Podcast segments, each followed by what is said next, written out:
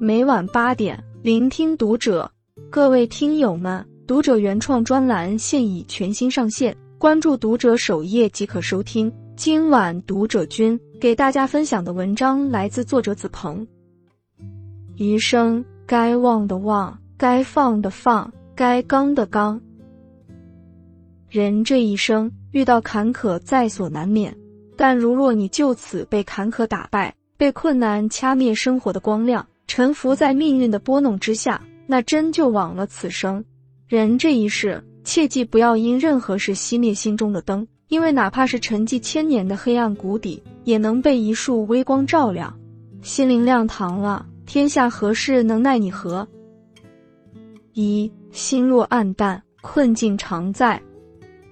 荣格曾说，人们的潜意识指引着人生。但人们认为那就是命运。一个悲观的人，哪怕生活十分顺利，他的内心依旧凄苦。每件事情的发生都有两面。悲观的人只会把自己的注意力集中在糟糕的那一面，看不到潜在的机遇。池子健在《额尔古纳河右岸》中讲述了这样一个故事：主人公的姑姑伊芙琳年轻时嫁给了完美的爱人昆德，可结婚之后，昆德却郁郁寡欢。原来昆德并不爱她，他的心中另有其人。伊芙琳知道了此事，一怒之下回到娘家。然而此时的她已经怀有身孕，为了不让孩子没有父亲，她提出回到昆德身边可以，但昆德要当上门女婿。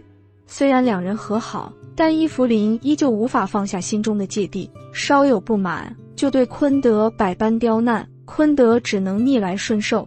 心高气傲的伊芙琳对自己的现状不满，又因嫉妒他人的幸福，常常对周围的人恶语相向。他的朋友因此慢慢疏远了他。更夸张的是，他逼着儿子金德娶一个他不喜欢的歪嘴姑娘，儿子不同意，他就强行为他们举办婚礼，最终逼得他儿子自杀。在经历了失去朋友、丧夫、丧子的痛苦之后，晚年的他终于幡然悔悟。重拾怜悯之心，在生命的最后一刻，他带着微笑离开了。《左传》里写：“福祸无门，为人自招。”人生虽有困境万千，然而这世界上最大的囚笼其实是一个人的心灵。每个人都需要磨练一种勇气，去面对这个世界，在痛苦中保持清醒和理智，用自己的智慧会面对生活的刁难。正如这句话说的。愿上天赋予我勇气去改变我可以改变的事情，赋予我度量接受能接受的事情，再给我智慧分清两者的区别，把自己从悲观和失望中解救出来，才能有力量去直面生活，找到属于自己的幸福。二，境由心造，福自己求。听过一句话：世界上没有绝望的处境，只有对处境绝望的人。一个人活得是否幸福？是由自己的心决定的，《了凡四训》的作者袁了凡就是如此。早年间，他偶然遇到一位算命先生，算命先生算出他是做官的命，让他去读书。家境贫寒的他排除万难，终于拜玉海谷先生为师。算命先生又预测了他科举考试的排名，每每应验，这让他对算命先生的话深信不疑。算命先生告诉他，他一生无子。会在五十三岁时死去。他虽然对这个结果不太满意，却选择接受。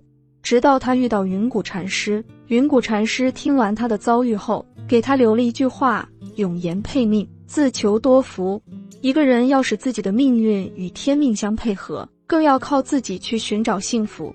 了凡听从云谷禅师的话，不但考中了进士，还生有一子，一直活到了七十三岁。俗话说。境由心造，你相信什么，你就会有什么样的命运。当你有了必胜的决心和信念，并为此付出努力，你才有可能过上自己想要的人生。三心向光明，未来可期。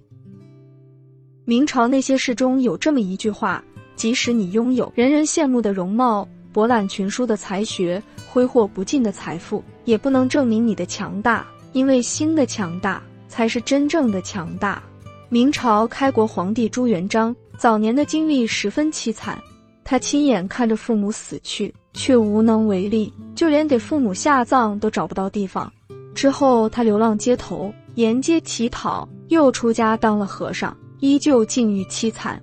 当时恰逢旱年，所有和尚都得出去化缘，他被分到了最贫穷的地方。为了活下去，他只能放下尊严。